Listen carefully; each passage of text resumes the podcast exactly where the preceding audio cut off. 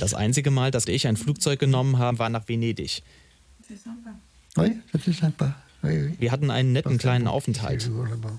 Wir haben auch mal den TGV, der unter dem Meer durchfährt, genommen, um nach London zu kommen.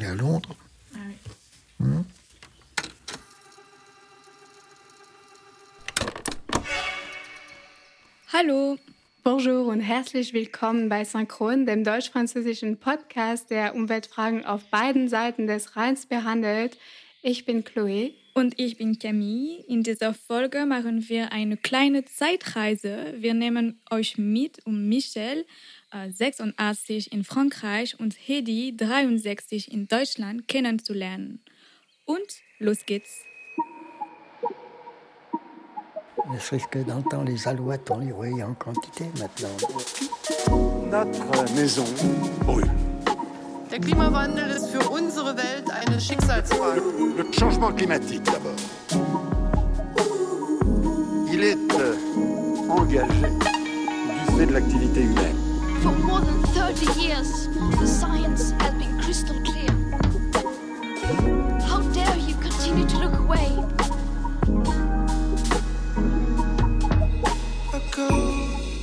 Man sagt von den Ökos, dass sie ihre eigenen Pullis stricken, mehr selbst kochen, als sich Essen zu bestellen.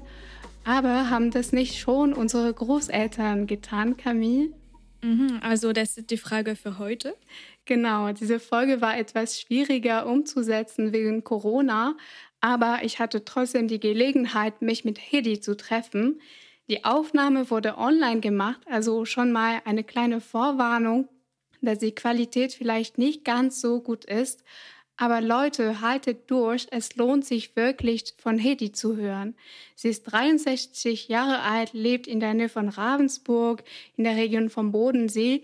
Sie liebt ihre Kinder, Enkelkinder, ihren Mann und auch das Impro-Theater. Und ich bin vor ein paar Monaten zwischen zwei Lockdowns in, Norm in die Normandie gefahren, um mit Michel zu sprechen. Er ist eigentlich der Großvater meiner besten Freundin und ist ein ehemaliger Landwirt. Er und seine Frau pflegen immer noch ihren Garten und da hat er mich herumgeführt. Hier befindet sich die Wasserversorgung. Ist das Regenwasser? Ja, genau, Regenwasser. Gerade ist der Wasservorrat voll.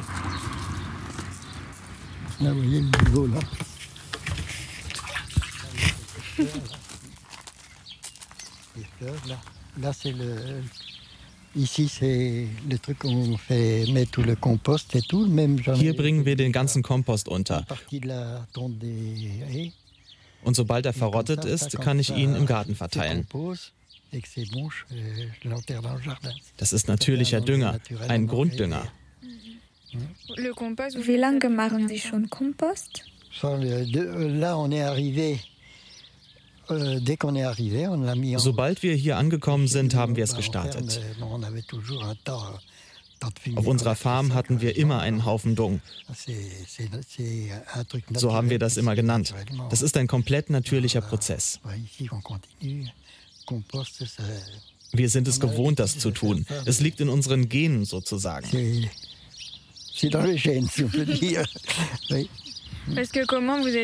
euh, Wie sind Sie Landwirt geworden? Agriculture. euh, Mein Vater war Landwirt, meine Mutter auch. Naja, sie sind geschieden. Also es war kein einfaches Leben. Aber ansonsten war ich immer in der Landwirtschaft. Und danach haben Sie den Betrieb euh, übernommen? chez Oui, vous. on a repris sur Vitré et puis bon, ben, puis à la retraite, on est venu là. Ja, wir haben den Bauernhof in der Stadt Vitré übernommen. Und als wir in Rente gegangen sind, sind wir hierher gekommen, um mehr Infrastruktur in der Nähe zu haben. Euh, Wir wollten auch ein kleines Zuhause haben, wo man sich wohlfühlt. Ähm, Und sonst, was kaufen Sie noch im Supermarkt oder auf dem Markt?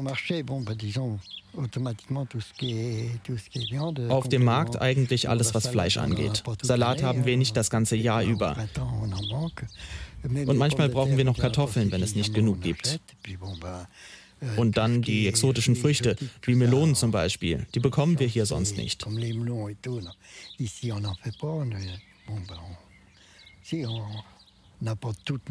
Wir bekommen nicht alles aus unserer Produktion. Aber dieses Jahr habe ich zum Beispiel nur zwei Netze Kartoffeln gekauft.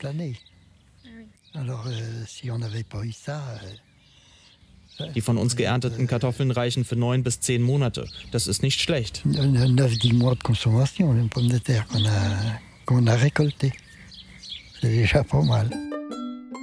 Es ist auf deutscher Seite ähnlich. Hedi hatte als Kind die gleiche Beziehung zur Ernte aus dem Garten. Hören wir sie uns mal an. Ja, als ich klein war, da war das, äh, gab es eben Stoffwindeln für, äh, für die Kinder. Das war ganz, äh, da gab es gar nichts anderes. Äh, ernährt wurde ich äh, überwiegend aus dem Garten. Also meine Mutter hat fast kein Gemüse gekauft oder Salat. Das war alles, kam alles aus dem Garten. Kartoffeln. Ähm, ja, meine Mutter hatte auch kein Auto. Das war auch nicht üblich. Ähm, das äh, hatte nur der Vater ein Auto und der war einer der ersten im, im Ort, der das äh, beruflich äh, äh eben brauchte.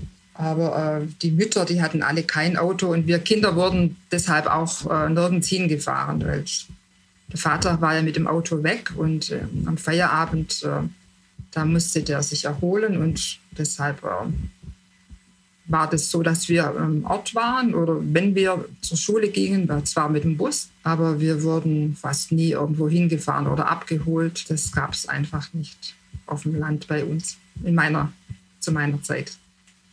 Das war in den 60er Jahren. In den 60er Jahren war es etwa 30 Jahre her, dass die ersten Supermärkte aufgetaucht sind. Wir haben uns gefragt, ob der Konsum damals sehr anders war als heute. Ja, also der Konsum ist jetzt äh, gefühlt hundertmal höher wie in meiner Kindheit. Schon was, äh, ja, was äh, Benzinverbrauch, aber auch Kleidung. Wir hatten noch ganz wenig Kleidungsstücke und teils waren die selber gestrickt. Meine Mutter, die hatte diese Strickmaschine, äh, die hatte dann äh, hatten es dann selber äh, Pullis gestrickt und selbstverständlich haben das wir die ganzen Geschwister dann auch getragen. Und wir hatten nicht viel zum Wechseln. Also wir haben äh, zu Hause dann auch äh, oft eine Schürze getragen, damit äh, die Alltagskleidung nicht so schnell schmutzig wurde. Das war dann aber für mich dann schon ähm, sehr altmodisch äh, und ähm, ich habe dann die Schürze oft verschwindet oder versteckt und ähm, weil ich das nicht tragen wollte. Aber äh, das wäre eigentlich der, der, Wunsch gewesen von der Mutter, dass die äh, Kleidung einfach geschont wird. Und äh, gerade wenn man dann in die Schule geht, äh, ja, da hat man sich dann auch nach der Schule umgezogen. Einfach, das war dann, man mit der Kleidung einfach sehr, sehr haushalten müssen. Man konnte da nicht so viel nachkaufen. Und das ist heute ja ganz anders. Da hat ja ein Kleidungsstück kaum mehr Bedeutung, wenn das ähm, man kriegt ja auch viele sehr ganz, ganz günstig oder, oder geschenkt oder ähm, da hat man es gar nicht mehr nötig zum Aufpassen oder zum was flicken. Das, äh, früher hat man ganz viel geflickt, das gibt es heute kaum mehr. Das wird dann halt weggeschmissen oder kommt in den Altkleidersack oder gleich in die Mülltonne. Dann merkt man, dass ja die, ja, die Wertschätzung ist, war früher ganz anders. War ja auch ganz schwer zu ersetzen, wenn da was kaputt war. Es war auch viel teurer. Und wenn ich äh, mich erinnere, also meine Mutter, die hat äh, noch viel weniger Kleidungsstücke gehabt wie ich. Äh, und ihre Mutter, ich glaube, die ist vielleicht mit, mit zehn äh, also ich glaube, die hat in, in ihrem Leben nicht mehr wie 20 Kleidungsstücke besessen. Da, ist also von Generation zu Generation ist, äh, ist der Konsum immer größer geworden. Und auch was Fleisch anbelangt, äh, das gab es bei uns halt am Sonntag, äh, hat es einen Brater gegeben. Und unter der Woche vielleicht mal Seitewürstle, aber so die äh, zwei, drei Mal höchstens. Äh, sonst gab es immer andere Speisen, also ohne Fleisch. Hedi spricht oft vom Auto, also damals war es nicht ganz so einfach, sich fortzubewegen, vor allem auf dem Land. Und Michel, der auch aus einer bescheidenen landlichen Gegend kommt, kannte es genauso. Aber ich wollte auch über das Thema Reisen mit Michel sprechen. Äh, also ich reise persönlich viel und meine 92-jährige Oma ist auch viel gereist. Und von Michel habe ich auch gerne Geschichten vom Reisen gehört, aber es war ganz anders. Und in den Ferien zum Beispiel fahrt ihr nach Granville? Ja, hauptsächlich nach Granville. Wir waren auch schon in Saint-Nazaire und in Benaudet, aber nie so lange.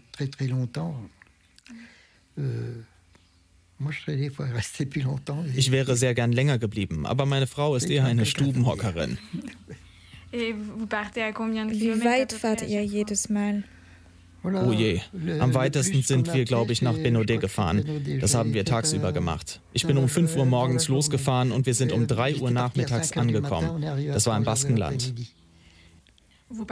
Bleibt ihr jedes Mal in Frankreich?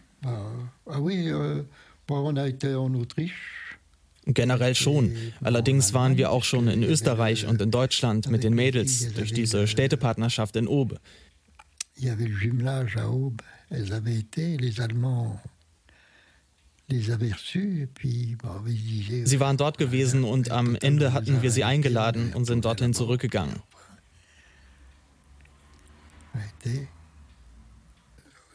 Das einzige Mal, dass ich ein Flugzeug genommen habe, war nach Venedig. Wir hatten einen netten kleinen Aufenthalt. Wir haben auch mal den TGV, der unter dem Meer hindurchfährt, genommen, um nach London zu kommen.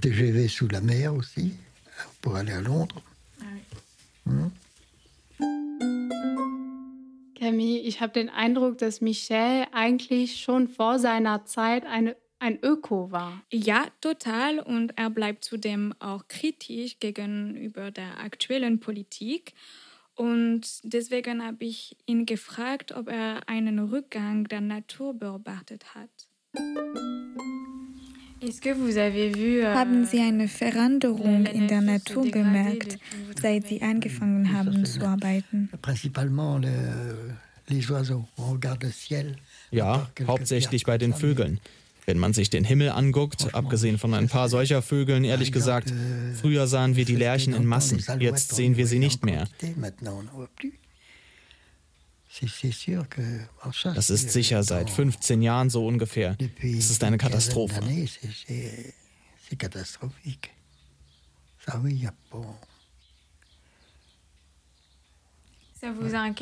Machen Sie sich Sorgen um die Welt, die den Kindern hinterlassen wird?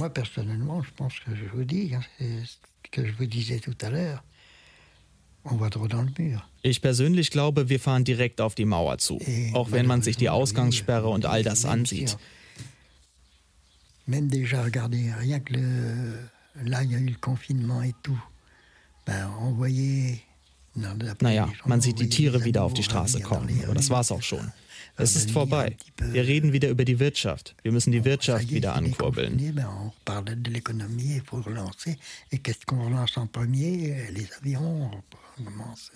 Und was machen wir als erstes? Flugzeuge und Ferien. Wir müssen die Wirtschaft mit Millionen von Dollar ankurbeln. Es gibt noch Autos, die nicht verkauft wurden, also geben wir ihnen Boni, damit die Leute sie kaufen können. Wir werden gute Autos zerlegen und durch neue ersetzen. Wir reden über Elektroautos, die keinen Schadstoff ausstoßen. Aber sie müssen schon hergestellt werden. Und dafür brauchen wir Lithiumbatterien und den ganzen Kram.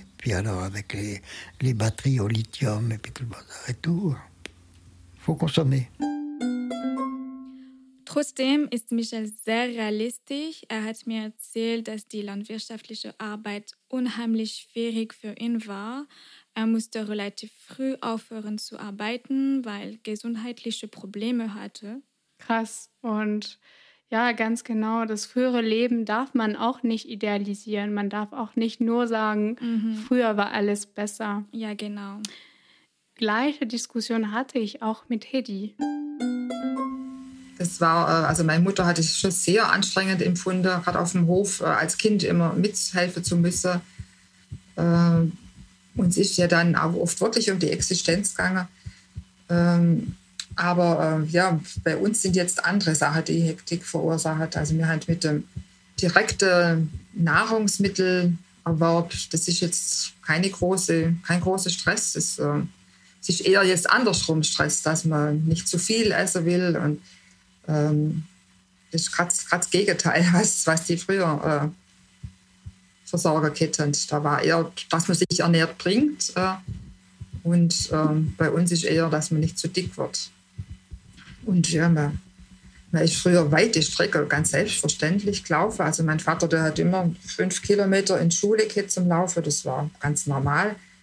Das wird man halt, äh, jedes Kind wird mit der Fahrer oder, oder muss eine Busverbindung her. Das, das ist ähm, halt undenkbar, dass ein Kind täglich so weite Strecke läuft. Und ja, genauso der Arbeitsweg, das war auch oft äh, zehn Kilometer bei meinem Onkel, der dann mit dem Fahrrad zurückgelegt hat.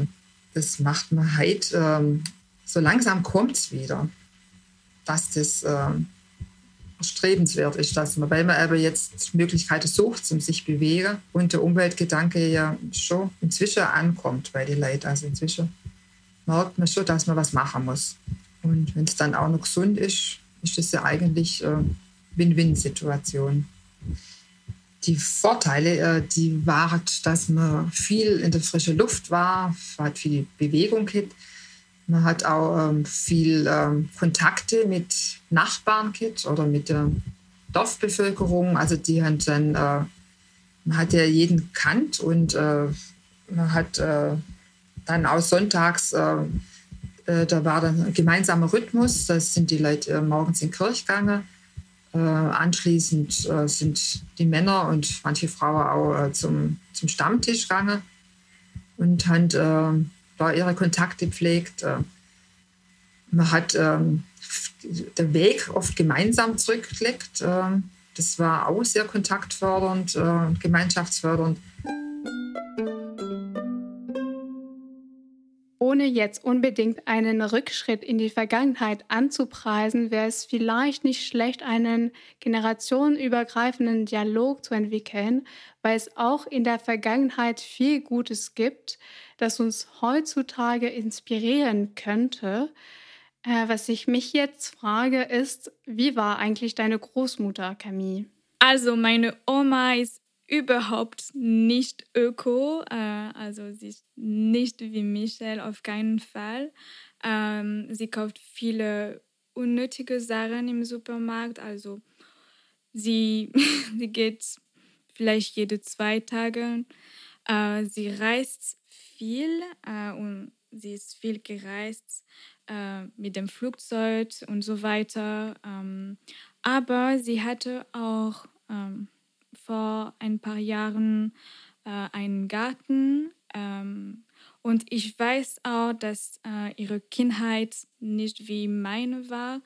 Äh, also sie muss, musste viel aufgeben, vor allem während der Kriegszeit. Und jetzt will sie sich das nicht nehmen lassen, glaube ich. Und bei deinen äh, Großeltern oder Großmuttern, Chloe? Ja, also mutterlicherseits äh, war sie eine typische Omi, wie man sich so vorstellt, die so gerne kocht und strickt.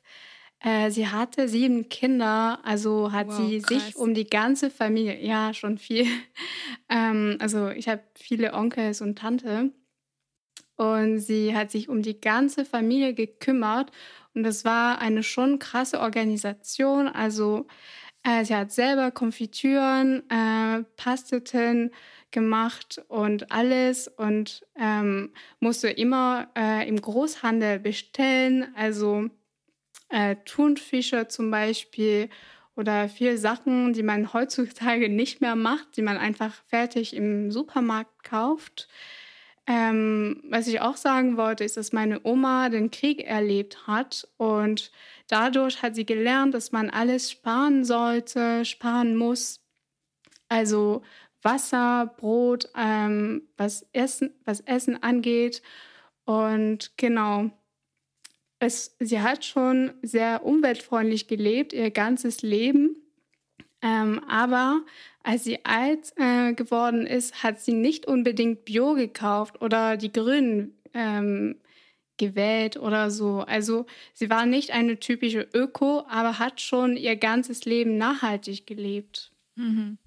Ja, also sie hat alles nachhaltig gemacht, aber sie war keine Öko für, für sie. Richtig, ja. Mhm. Ja, das ist ein interessantes Paradox, glaube ich. Also hierbei kommen wir auf ein Thema zurück, das wir in der letzten Folge angesprochen haben, und zwar die Gegenüberstellung einer quasi unbeabsichtigten Ökologie äh, und einer bewusst gewählten Ökologie. Ähm, und heutzutage haben wir viel mehr die Möglichkeit, uns auszusuchen, ob wir umweltbewusst oder umweltfreundlich leben wollen oder nicht, äh, während man früher teilweise gar keine Wahl hatte, vor allem wenn es mit dem sozialen Hintergrund, Hintergrund zusammenhing.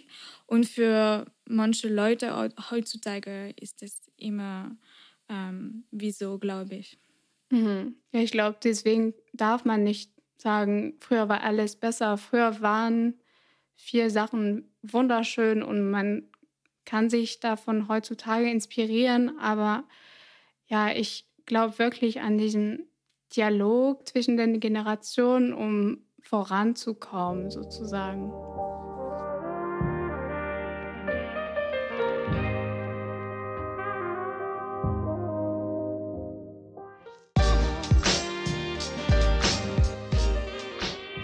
Und Camille, wie lief es bei dir mit der Herausforderung diesen Monat? Also ich hatte schon mal mein eigenes Waschmittel selbst gemacht. Äh, das ist sehr einfach. Äh, aber für den Rest des Haushalts äh, habe ich kein natürlichen Mittel benutzt, ähm, sondern die einfachere Lösung genommen. Und ich glaube, es ist auch okay, Chloe. Voll. ähm, aber ich versuche immer ähm, auf die Etikette zu, zu, zu gucken und äh, ja, bessere Produkte zu kaufen. Und bei dir, Chloe? Ja, also ich habe, äh, du hast gesehen, ich habe ein Reel auf Instagram gepostet äh, mit meinem Rezept, äh, auch vom Waschmittel. Ähm, aber ich muss sagen, es war schon wieder ein Fail, denn äh, es gibt immer ein kleines Fail äh, bei uns ja, mit dieser Herausforderung. Voll muss es sein. Und äh, ja, genau, ich, ich habe 50 Gramm äh, Seife benutzt und eigentlich sollte man nur 20 Gramm nutzen, sonst wird es ganz fest und man kann es nicht mehr nutzen und genau, aber das habe ich gemacht und habe davon gelernt und, ja, und muss sagen, es ist nicht so mein Ding, aber es ging schneller, als ich mir dachte. Und, ja, es ging, ja. Äh, ja, es ist einfach und günstiger, aber ja, für, für Waschmittel, aber für jede Haushaltsprodukte äh, finde ich es zu viel. Ja, mega zeitaufwendig auf jeden Fall.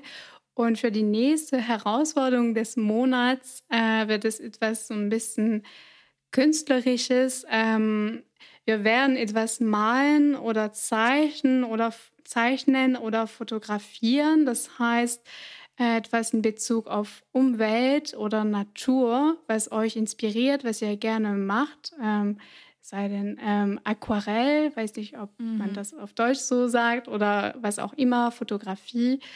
Äh, genau, und das könnt ihr uns gerne auf Instagram schicken, also eure, mhm. euer Ergebnis. Äh, bist du bereit, Camille, für was Künstlerisches? Mm, bereit, was ist, weiß ich nicht, aber ich freue mich sehr auf jeden Fall und äh, ich finde es ganz toll, dass es eine mehr kreative Herausforderung ist und äh, ja, es wird sehr cool sein, glaube ich. Also vielen Dank, dass ihr bei dieser Folge synchron dabei wart.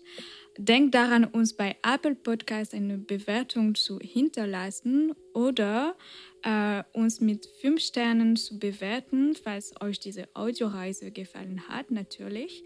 Ihr könnt uns auch über Instagram Feedback geben. Das ist wie immer als synchron.podcast und dort unsere Abenteuer folgen. Und außerdem könnt ihr unseren Newsletter abonnieren. Das ist ganz neu und sehr cool. Ein großes Dankeschön an Francine Zückgang für die Übersetzung, an Louis Moussadieng für den Schnitt und die Mischung, an die Ben Eil für die, unseren Jingle, an Justin Seth für die Illustration dieser Folge, an den Fonds Citoyen für die finanzielle Unterstützung und an unser ganzes deutsch-französisches Team. Bis nächsten Monat und nicht vergessen, diese Folge ist auch auf Französisch verfügbar. Bis bald, Leute. Tschüss!